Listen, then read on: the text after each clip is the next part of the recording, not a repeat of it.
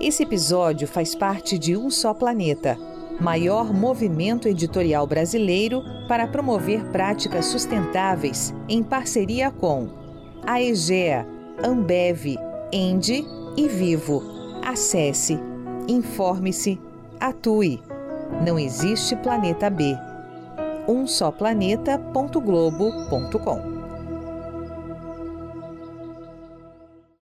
A energia e a diversidade das mais de 3.500 pessoas que fazem parte do nosso propósito tornaram a Endi líder em energia renovável do país. Com 25 anos de história no Brasil, agimos para acelerar a transição energética para um mundo neutro em carbono e criamos soluções que ajudam empresas e cidades a serem mais eficientes e sustentáveis. Acesse endi.com.br e saiba por que cada dia conta para agirmos juntos.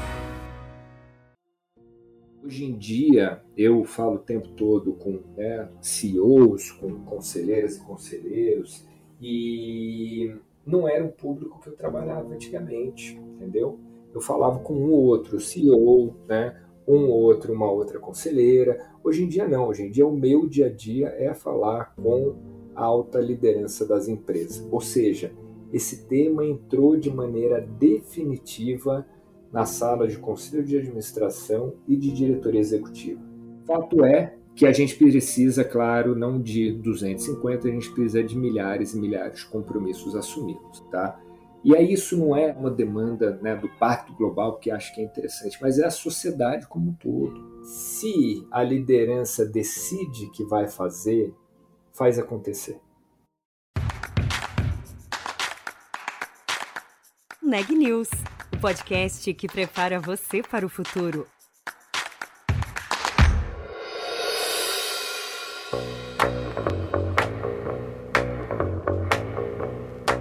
Em 2022, mais empresas brasileiras aderiram aos compromissos de desenvolvimento sustentável do Pacto Global da ONU.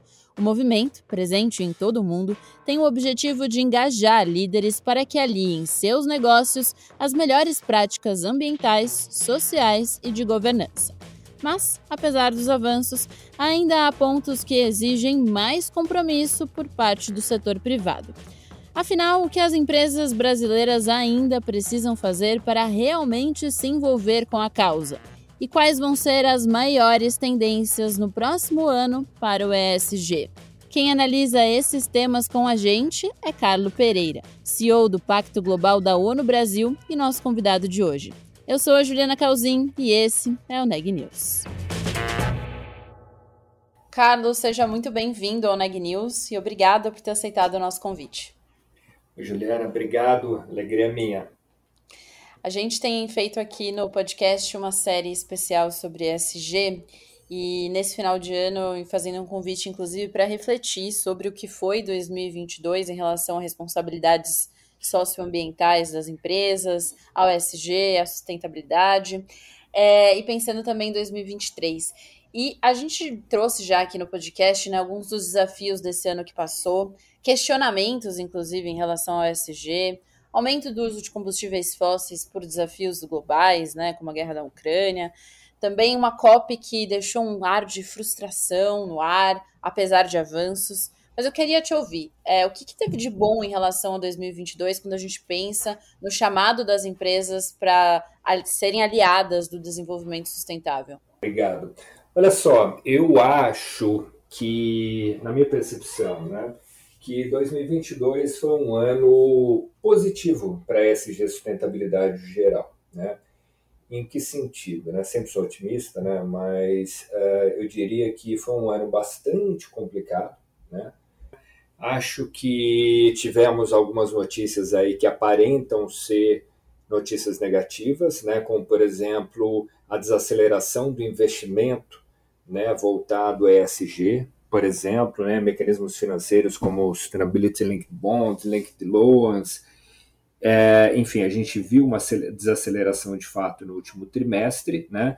E também uh, muita coisa saindo na mídia, principalmente mídia internacional, contra ESG, né? Então, inclusive político, né? Político nos Estados Unidos, a gente vê movimento de outras pessoas ali que são é, referência também nos Estados Unidos, sejam eles ali empresários ou celebridades até. Né?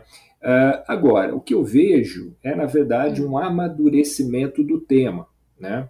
Então, eu não vejo essas coisas como sendo negativas. Tá? O, o, o que a gente viu, claro, que a gente tem que ter clareza do momento que a gente está vivendo né, no mundo. Então, nossa época ela está muito marcada né, pela guerra, por uma pandemia, por várias questões aí que fariam historicamente com que a gente reduzisse o investimento em questões de sustentabilidade, no geral, tá? E, e não é isso que a gente está vendo, né? Então a gente está vendo sim desaceleração em alguns aspectos, mas aceleração em outros, né? Por exemplo, a guerra da Ucrânia, trazendo então uma insegurança energética muito forte para vários lugares do mundo, insegurança alimentar também. E o que a gente vê com relação a, por exemplo, a energia renovável, é que sim, haverá uma nem desaceleração, na verdade, né? Haverá uma retomada momentânea de energia fóssil, mas já com uma aposta de redobrar o investimento em renováveis, né? Então, por isso que, de novo, né, é, é, eu vejo com um amadurecimento do tema. Né, nos últimos anos, aí, principalmente três anos, a gente viu um, né, uma explosão da, de atenção no tema. Hoje mesmo eu estava vendo um estudo, né? Em dois anos aumentou dez vezes a busca no Google pelo acrônimo SG, né? Então estou entendendo que passada essa fase mais de euforia, a gente está vendo que de fato é sério, a gente está vendo a coisa mais consolidada. Para finalizar essa primeira pergunta, agora o que é um fato, né? E isso me deixou mais tranquilo, acho que agora a gente consegue perceber um pouco mais, é que, apesar desse momento anticíclico da economia, apesar da guerra, apesar de uma pandemia, o tema não foi abalado, pelo contrário, né? o tema está cada vez mais forte. E aí, até pensando em Brasil, né, vocês têm é, uma posição privilegiada ao falar desse tema, porque tem aí uma rede é, no mundo, 16 mil empresas, se não me engano, você me corrige se eu estiver errada. No Brasil, acho que mais de 1.500. E, portanto, essa conexão, inclusive, com o setor privado que está preocupado com o tema. Essas questões que eu citei no início respingaram no Brasil? Que, o que, que você acha que foi determinante nesse último ano para a nossa realidade, quando a gente pensa em desenvolvimento sustentável e o setor privado com o ESG? Olha, é um indicador que eu gosto de usar, né? Como você bem disse, a gente tem a segunda maior rede do mundo em número de signatários do Pacto Global, né? Aqui no Brasil. E então gosto de ver a adesão ao Pacto Global como sendo um indicador de se as empresas estão buscando ou não esse tema. Né? Fato é que estão. Né? Então, pelo terceiro ano consecutivo, o Brasil é o país que mais trouxe empresas para o Pacto Global né? e bem longe, Juliano, do segundo colocado. Então, isso mostra que o setor privado brasileiro está se engajando. Né? É, com relação a esses temas, e pensando no Brasil, o que, que eu vejo? Né? O que, que afetou bastante ou está sinalizando bastante? Né? Primeiro, a gente teve eleição. Acho que os temas de né, corrupção, ou seja, quando a gente fala de governança do ESG, Temas também ambientais e, claro, temas sociais vieram à tona com muita força. Né? E isso colocou, sem dúvida nenhuma, as empresas também ali na linha de tiro, né? no sentido de que a população quer saber cada vez mais o que as empresas estão fazendo para trabalhar esses temas. Né? E como as pesquisas mostram, não só apenas com relação às suas operações, mas considerando as empresas aí como sendo então instituições que lideram né, a sociedade no geral, então que essas empresas se posicionem para temas mesmo que não estejam alinhados ao negócio delas. Né? Uhum. Então, só, só, só para não, não ficar tão etéreo, se a gente está falando aqui uma empresa de, enfim, uma empresa que não tenha muito a ver com, por exemplo, emissão de gás de efeito estufa, mas as pessoas querem saber daquela liderança empresarial o que ela, essa pessoa, tem a dizer com relação ao clima, né, com relação à crise climática. Aí, é, pensando também nesse último ano, eu já vou começar também a, a olhar com você mais para 2023. Vocês lançaram a Ambição 2030 que é um chamado também para as empresas adotarem algumas metas nessa próxima década. E o tempo está correndo, né? A gente tem agora até 2030, Sim. sete anos. É, bom, quando vocês lançaram a iniciativa, se eu não me engano, eram 150 líderes é, com compromissos com a Ambição 2030. É, como que vocês avançaram? Conta para a gente um pouco da agenda também, para quem não, não conhece a iniciativa. Claro, claro. O Ambição 2030, como você bem comentou, a gente precisa entregar resultado. Né? Claro que é, a humanidade, a natureza, seja lá o que for, não pensa em que ano a gente está. Né? Fato é que a gente precisa tomar atitudes drásticas e urgentes é, em todos os setores. Né? E aí, o que, que a gente pensou em fazer então? E quando eu digo a gente, é a rede do Pacto Global, que é essa rede de mais de duas mil instituições, a maioria delas empresas. Né? É, entendemos então que a gente precisaria entregar resultado mensuráveis. Né? O que eu quero dizer? Então, o Ambição 2030 ele começou com sete movimentos e ali sete metas principais. Não vou falar todas aqui, mas só para citar algumas por exemplo, 11 mil mulheres em cargo de alta liderança. Né? O que, que significa isso? Significa a gente ter, pelo menos ali nas grandes empresas, meio a meio homens mulheres em cargos de alta liderança acima de diretoria. Mesma coisa para pessoas negras, para a gente atingir ali os 50%. Saúde mental, outro tema super importante. Então a gente quer até 2030 atingir então 10 milhões de trabalhadores e trabalhadoras, né? É, não só isso também, mas temas mais voltados né, a, a meio ambiente, por exemplo, crise climática, reduzir 2 gigatoneladas de dióxido de carbono equivalente até 2030. Ou seja, coisas bastante palpáveis, né, metas muito claras, que, claro, tem que ser ali assumidas pelas empresas. Né? E o que a gente teve? A gente lançou em março a ambição como um todo, mas os movimentos eles foram lançados ao longo do ano, tá? Então teve movimento aí que não teve um mês de, de, de, de, de vida, né? Não tem um mês de vida, eu diria. E mesmo assim a gente chegou a mais de 250 compromissos estabelecidos, né? E aí, Juliana, assim, eu que venho do setor privado, né, a maior parte da minha carreira, é, não é trivial, não é trivial. É, deveria ser e tem que ser perseguido por todas as empresas, mas se você pensar na dinâmica de uma empresa, é uma decisão né, que tem que ser aprovada pela diretoria executiva e muitas vezes pelo conselho de administração daquela empresa. Tá? Então, qualquer decisão que tem que passar por esses órgãos, elas são decisões que não são simples de tomar. Fato é que a gente precisa, claro, não de 250, a gente precisa de milhares e milhares de compromissos assumidos, tá? E aí isso não é, como eu já comentei, não é uma demanda né, do Pacto Global que acho que é interessante, mas é a sociedade como um todo, né? E quando eu digo a sociedade, Juliana, entenda, eu estou falando aqui dos consumidores que querem cada dia mais um posicionamento claro né, e ações claras e positivas das empresas. Eu estou falando aqui, aí por consequência, né, dos investidores, mas não só isso também, é funcionários. Né, eu sempre gosto de lembrar isso.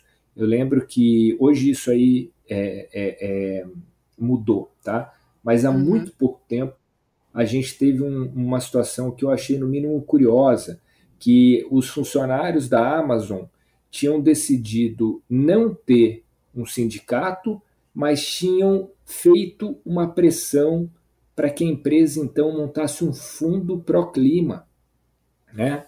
Então, ou seja, há essa pressão também para todos esses temas por parte também dos funcionários. Né? Todo mundo que quer trabalhar num lugar sabe que tá, que aquela empresa, aquela atividade está ajudando o mundo, né? isso é natural pelo acesso à informação que a gente tem hoje.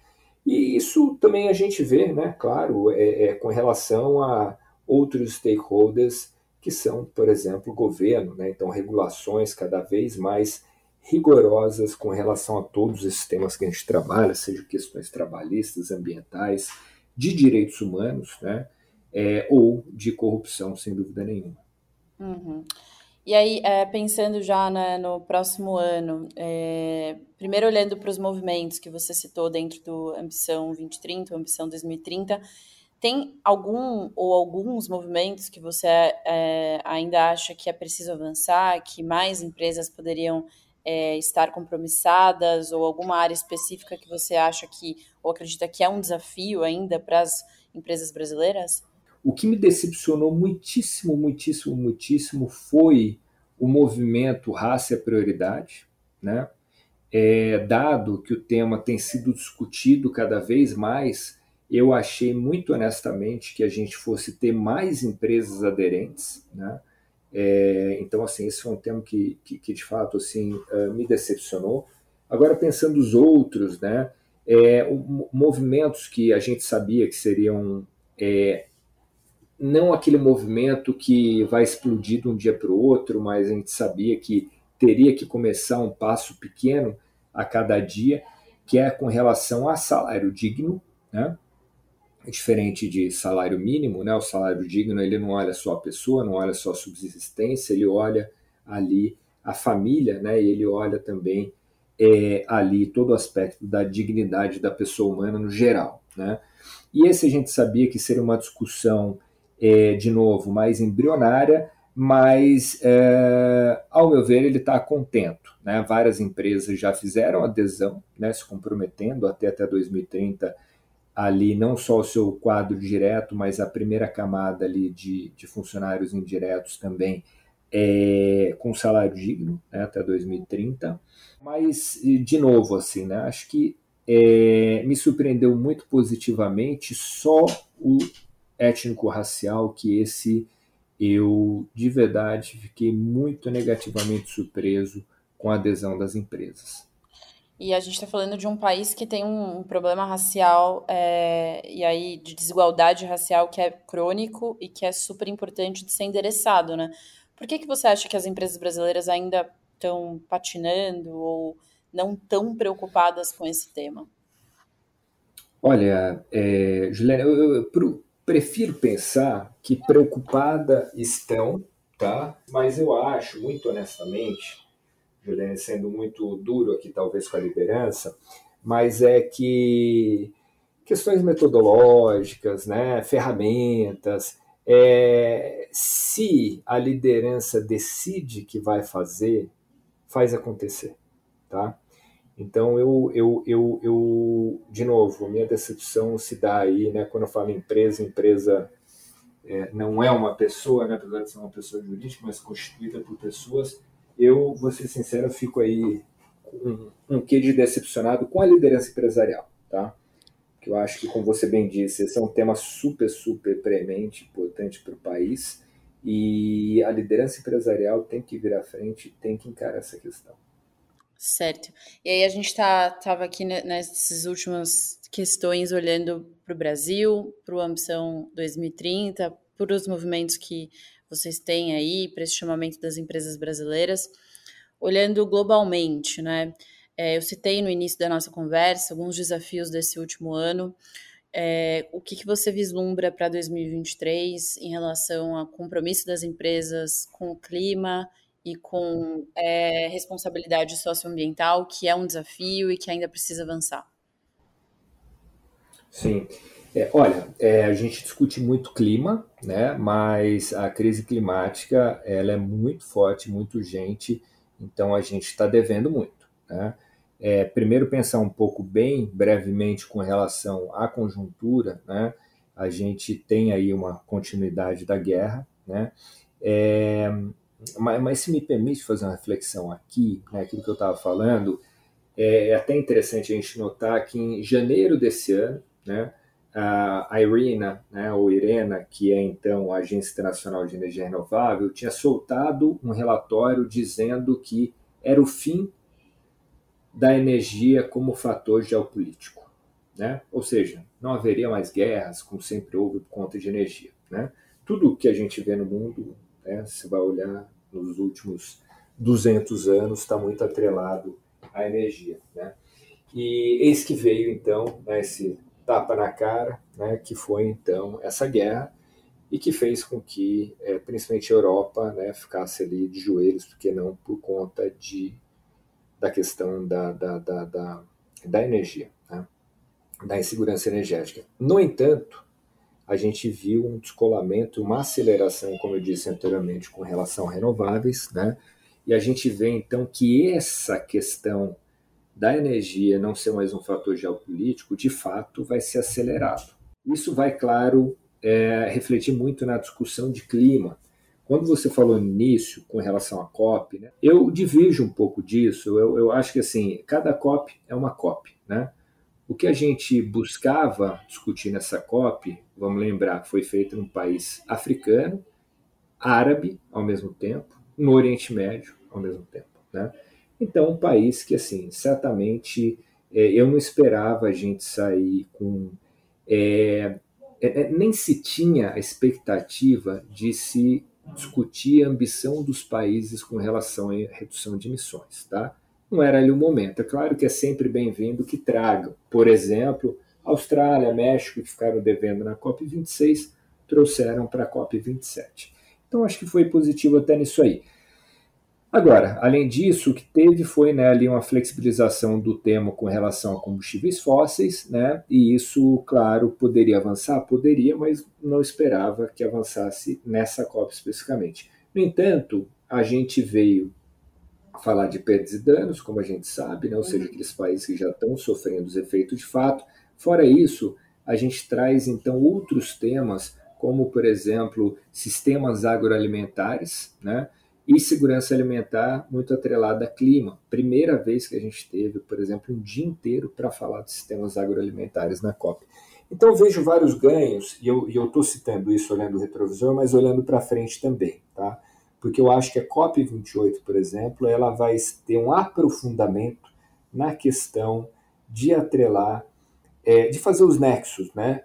Mudança do clima com é, crise alimentar, insegurança alimentar, né, mudança do clima e, uh, ou seja, todo na verdade o tema de justiça climática, né, e também da transição justa, ou seja, as pessoas entrando mais fortemente na discussão de clima, tá? Volto agora, voltei essa semana ali da COP 15, né, de biodiversidade, e, e, que era expectativa que fosse uma COP tão emblemática quanto a COP 21, a COP de Paris de clima, né? E mas os especialistas veem como a gente, como sempre, né? A gente queria mais, mas ao mesmo tempo a gente sai com aquela grande é, é, meta que é do 30 por 30, né? Então 30% de é, é de garantia dos ecossistemas até 2030. Né? É, tem várias discussões aí por trás. Né? Então, por exemplo, o Brasil, que tem né, áreas mais preservadas que isso e tal, como é que fica? Né?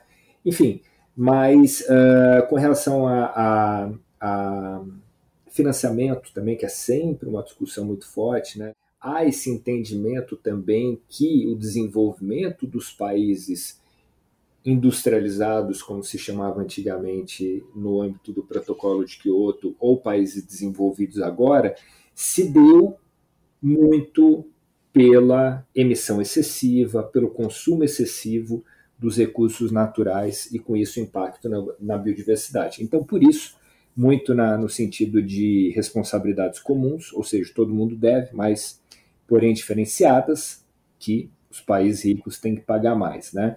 Então chegou-se também ali a uma discussão de financiamento, a um acordo de financiamento, mas esse ficou, assim como na COP de Clima, muito aquém do que se esperava. Mas fato é que essa discussão vai ficar muito mais forte também em 2023. Tá? É, eu sei que já está longa a resposta, mas assim, se eu pudesse trazer poucos elementos a mais, por exemplo, também a questão de direitos humanos. Né? Uh, a gente teve um fórum de empresas de direitos humanos em Genebra agora em novembro, e com a presença massiva, né, inclusive de empresas brasileiras. E aí, por que estou falando isso? Né? Como o tema está caminhando? A gente tem uma sinalização da Europa de que haja, então, uma diretriz da União Europeia, assim como a gente viu para desmatamento agora, de que empresas que exportem para a União Europeia sejam obrigadas, então, a fazerem do diligence de direitos humanos. Tá? É, então, eu acho, voltando àquilo que eu falei no início, Juliana, que assim, os temas eles estão se amadurecendo muito. Né? Hoje em dia, eu falo o tempo todo com né, CEOs, com conselheiras e conselheiros, e não era o público que eu trabalhava antigamente, entendeu? Eu falava é. com um ou outro CEO, né, um ou outro, uma outra conselheira. Hoje em dia não, hoje em dia o meu dia a dia é falar com a alta liderança das empresas. Ou seja, esse tema entrou de maneira definitiva na sala de conselho de administração e de diretoria executiva. Se tornou um tema estratégico, né? Não ações pontuais de algumas áreas específicas. Legal. É, Carlos, e aí para fechar, a última pergunta que eu queria te fazer é, a gente tem uma mudança, né, agora nesse final de ano de governo e queria saber se você acha que isso tem um impacto em relação a esse avanço que as empresas brasileiras vêm fazendo, também ao papel que o Brasil pode desempenhar globalmente, né, no debate sobre clima e responsabilidade socioambiental das empresas. Sem dúvida, sem dúvida nenhuma, né? Tem, tem, tem uma mudança né, clara aí, porque muitos desses temas, para além dos, dos fatos, né, a gente tem também uma questão de discurso que é importante. Né? E, e aí o que a gente vê, né, o, o governo atual é, muitas vezes pecava ali no discurso, né, muitas vezes pecava ali nas ações também. O governo que entra, entra com outro discurso, né? Agora, de novo, só o discurso também não vale, Juliana. A gente tem que ver o que, que vai acontecer. Né? Que, o, o que eu vejo, né, muitas vezes, falando com as empresas, elas se viam ali mais é, chamadas a agirem com relação à sustentabilidade, seja pela sociedade aqui no Brasil, seja pela sociedade internacional, opinião pública em geral, de fazerem alguma coisa porque é aquilo que eu falo sempre, né? Falo com, com, com os empresários, eles sabem disso, eles me falam isso na verdade, né? É, por exemplo, se o desmatamento na Amazônia está crescendo, entendeu? Assim, Juliana, quem está lá fora não quer saber se isso tem a ver com o governo, se isso tem a ver com a empresa, se isso tem a ver com não sei o quê. Todo mundo vai sofrer, tá? Todo mundo vai sofrer no Brasil com essa reputação, né? De que está num país que está desmatando. E aquilo que eu sempre falo, né? Se você é uma consumidora, um consumidor num país nórdico ou sei lá no Reino Unido, né? É, ninguém quando olha ali um produto, né, de origem é, é, é agrícola ali vindo do Brasil, a pessoa, você concorda, Juliana, não vai querer saber se esse produto ele é feito na Amazônia, se ele é feito não sei o que tal. Vai olhar aquilo, vai ter certeza que puta, aquilo lá custou uma meia dúzia de árvores, entendeu? Então, assim, estou falando de maneira jocosa aqui, mas uh, então é, é, é, isso acaba acarretando numa piora na reputação das empresas como um todo. Então, estou dizendo aqui que é isso, né? Se havia uma percepção negativa de que o governo ou o país precisava fazer alguma coisa, as empresas elas precisaram redobrar os esforços em sustentabilidade né, para mostrar que estavam fazendo coisas. Tá? Então, esse é um ponto. Outro ponto, para finalizar, é que a gente tem também uh, o governo né, que está entrando. Se de fato cumprir todas as questões que, que trouxe. Né? Pode ser, então, que a opinião pública internacional, e mesmo aqui no Brasil, fique um pouco mais é, satisfeita. No entanto, é claro que as empresas vão precisar se mostrar cada vez mais presentes nos temas. Tá certo, Carlos. Super obrigada pela presença aqui no Neg News e por fazer esse, essa reflexão e esse grande balanço do ano, também olhando para 2023. Muito obrigada, viu? Valeu, obrigado.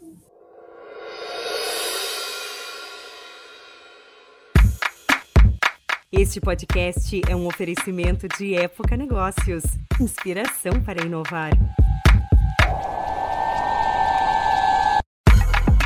Ouça, acompanhe, compartilhe e nos siga nas redes sociais.